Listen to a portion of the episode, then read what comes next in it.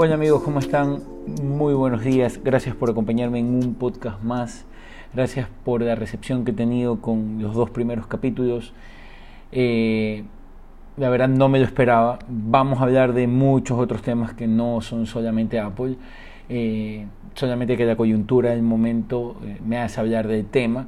Hemos tenido los dos primeros podcasts de esta de esta segunda temporada, porque si ustedes ven el canal hay videos del año pasado, perdón, podcast del año pasado, eh, que eran de ese momento. Entonces ahora lo vamos a hacer más regular, vamos a tener eh, al menos tres podcasts por semana y vamos a conversar de todo lo que nos trae de la tecnología día a día.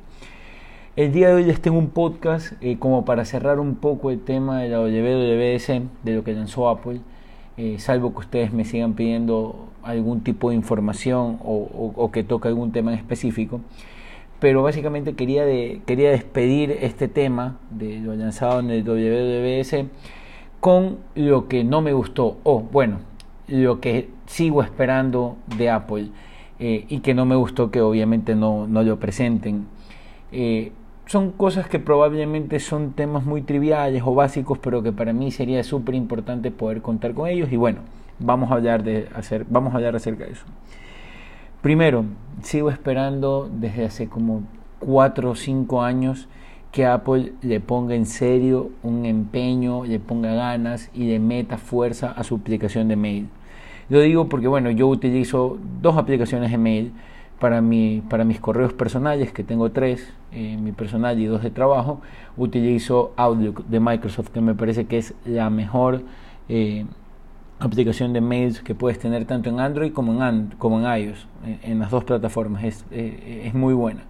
Y la otra que uso es Gmail, pero esa la uso más para mails genéricos o mails donde necesito que me lleguen ciertas cosas eh, ya un poco más dirigidas del trabajo. Pero la aplicación de mail de Apple, eh, que en teoría debería de funcionar muchísimo mejor en la integración del sistema operativo con, con el hardware del teléfono, no, no funciona, o sea, no es de mi agrado. Seguimos teniendo una sola bandeja de entrada donde entra todo, tú ves el icono de notificaciones en mail y a veces tienes 400 mails de los cuales tienes que leer 12 que son importantes y el resto es puro spam, notificaciones o cosas que tienen que no son relativamente importantes del correo. Y eso no, no me gusta, no, no, no me gusta cómo maneja la operación de carpetas dentro del de, la aplicación de mail. Y esto lo puedo hacer extensivo tanto al app de mail para iPhone, para iPad y del Mac que también no, no me agrada. Yo bueno mi mail eh, es un mail basado en el servicio de Gmail.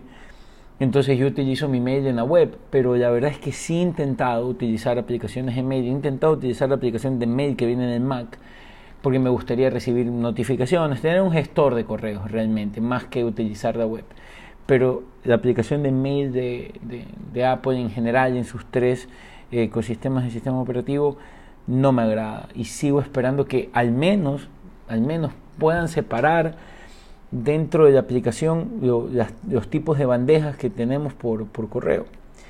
Quiero pensar y tengo la esperanza de que cuando anuncien el iPhone 12, que es donde hacen a veces algunos pequeños lanzamientos del sistema operativo, o sea, lo, lo igualan después de esta, de esta presentación de, del mes de junio, eh, espero que puedan anunciar algo. Pero bueno, al parecer no va a ser así. Otra de las cosas que sigo esperando y que todavía no logran afianzarse dentro de Apple es el tema de Siri. La verdad es que no sé, no sé ustedes, pero yo pierdo muchísimo la paciencia con Siri porque Siri no tiene una, una primera buena respuesta. Si yo a Siri le digo, por favor, llama a tal contacto, eh, ella a veces o se demora o me dice, ¿a quién te refieres? Cuando la inteligencia artificial de Siri debería, debería de ser tan bien implementada que ya sepa a quién quiero llamar cuando le, cuando le digo el nombre, porque por lo general son contactos con los que siempre eh, converso o por lo menos están en mi, en mi, en mi apartado de favoritos. Entonces debería de saber a quién quiero llamar. Y así muchísimas tareas más. Le pregunto algo que quiero que vea, que me dé información y me manda a revisarlo en la web. Espero y quiero que tenga una mejor, eh, una mejor performance cuando la use, porque eso es lo que ha dicho Apple, que ha hecho ciertos improvements dentro de los tiempos de respuesta y cómo Siri interactúa con las, con, las solicitudes que tú le haces, etc. Pero para personas como yo, que utilizamos Siri para llamar, para agendar eh, una reunión o para pedir que anote en recordatorios algo, yo quisiera que por lo menos para esas tres tareas que deberían de ser básicas y que van ancladas a aplicaciones nativas de Apple, funcione bien al 100%, no al 70, no al 89, no al 95, no al 99, sino al 100, porque son integraciones directas con aplicaciones de Apple, así que eso aún no lo vi, espero que para el mes de septiembre, cuando ya anuncien el lanzamiento del sistema y el nuevo iPhone, ya se pueda concretar. Otra de las cosas que, que, a mí me, me, hubiese gustado tener y que es, es un feature que ya lo tiene Samsung en Android, ni siquiera les digo Android en general, sino Samsung, que lo ha implementado súper bien y que me encanta y está en el S20, es que tiene un botón o una opción en la cámara en el cual te permite tomar una foto y automáticamente él toma en todas las, en todas las opciones que la cámara tiene, es decir, modo retrato, con lente amplio, con lente cercano, con lente regular, eh, hace un video, hace un video en slow-mo, eh, en fin, hace con un, con un shot hace todas las opciones que te da de fotos la cámara. Entonces eso también me parece interesante. Eh, que hubiese sido bueno tenerlo dentro también de la cámara del iPhone. Otra de las cosas que sigo esperando de Apple es que quiten esa fijación que tienen con solamente lanzar cosas para Estados Unidos. Por ejemplo, mapas, eh, por ejemplo, el tema del de car key, el tema de de ciertos manejos que tienen con, con iMessage son solamente dirigidos para Estados Unidos. Yo aquí en Ecuador no puedo utilizar mapas y, la verdad es que me encantaría usarlo porque todas las aplicaciones que tiene el iPhone funcionan muy bien eh, dentro del ecosistema de iOS. Pero por ejemplo, si yo abro y quiero ver una dirección aquí en Ecuador, eh, la verdad es que no, no, no, no, la funcionalidad de Apple, de, de Apple Mapas es malísima. Y siempre que hacen estos lanzamientos, por ejemplo, ahorita hicieron algunos improvements en mapas, pero solamente funcionan para Nueva York, San Francisco, o sea, no tienen una visión mucho más amplia eh, de, de, llegar con este producto. Entonces hasta eso nosotros seguimos usando Google Maps. Pero la verdad es que sí me interesaría que ese tipo de productos tengan cobertura para muchos más países. Otra de las cosas, y ya como para ir terminando este capítulo del podcast, eh, que estoy esperando, y esto va mucho más orientado al iPad, es el tema de que el iPad tenga multiusuario. No puedo entenderlo como Apple no lo hace público, porque ni siquiera es que no lo, no lo piensa hacer, ya lo tiene hecho. Hay una versión de, de iPadOS eh, que es educativa y que son para tablets en colegios. Esa tablet tiene para que si el alumno Juanito abra su sesión, para que el alumno Pepito abra su sesión, para que el alumno Juanito abra su sesión, para que Felipe abra su sesión. Entonces cada uno tiene su sesión. Yo quiero que esa capacidad, o sea, que ese feature esté en, para nosotros, los usuarios, en iPadOS. Yo tengo mi iPad y ese iPad lo comparto con mi esposa y con mi hija.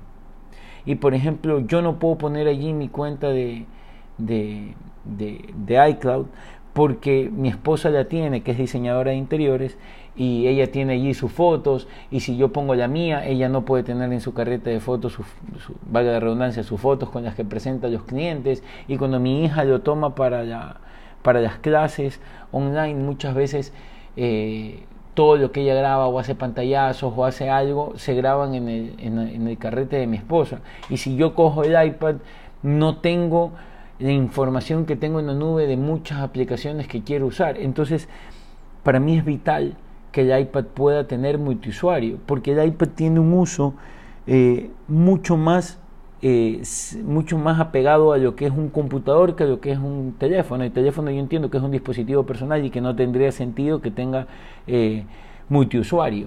Pero sí creo que el iPad debe de tener un sistema multiusuario y de hecho ya Apple lo tiene no entiendo por qué no lo hacen eh, para el público en general. Y bueno, eso espero que en alguno de los lanzamientos de iPad que va a haber este año lo anuncien y, y se haga extensivo para el resto de, de iPads, porque como les digo, eso ya está hecho. Y para terminar, eh, otra de las cosas que me quedaron debiendo y que espero poder ver es que mejore en el iPad la búsqueda o el manejo de, del sistema de archivos. Si bien ha mejorado muchísimo, ha mejorado una barbaridad. La verdad es que el año pasado cuando anunciaron ya todo esto del iPad OS me quedó, o sea, me, quedé bastante satisfecho. Sí creo que se le puede hacer ciertos, eh, ciertas mejoras. ¿Ya? que se pueda parecer mucho más al sistema gestor de archivos que tiene el Mac con el Finder eh, el Finder realmente es una de las herramientas más maravillosas que existen en el mundo de la computación, eh, por lo menos para personas. Eh, es, es demasiado útil y está súper bien hecha. Realmente es, un, es, un, es, una utilidad muy grande la que nos da dentro, a, los usuarios, los usuarios de Mac, nos da una versatilidad dentro, dentro del dispositivo que realmente no lo he visto en otro sistema. Yo quisiera ver esa versatilidad del Finder en el iPad OS. Y bueno, con esto concluimos el capítulo de hoy. Espero que, les haya gustado. Por favor, si tienen algún tema que quieren que toque o si quieren, si tienen para darme alguna opinión o quieren que, que, hablemos de algo en específico en el podcast, háganme llegar eh, sus comentarios. Lo pueden hacer a través de Instagram, mi usuario es Pancho Limongi. Lo pueden hacer a través de Twitter, mi usuario allí también es Pancho Limongi. Y mi correo, si me quieren hacer llegar algún correo, es francisco.limongi arroba gmail.com. Los espero en un próximo capítulo. Gracias por acompañarme. Tengan buen día.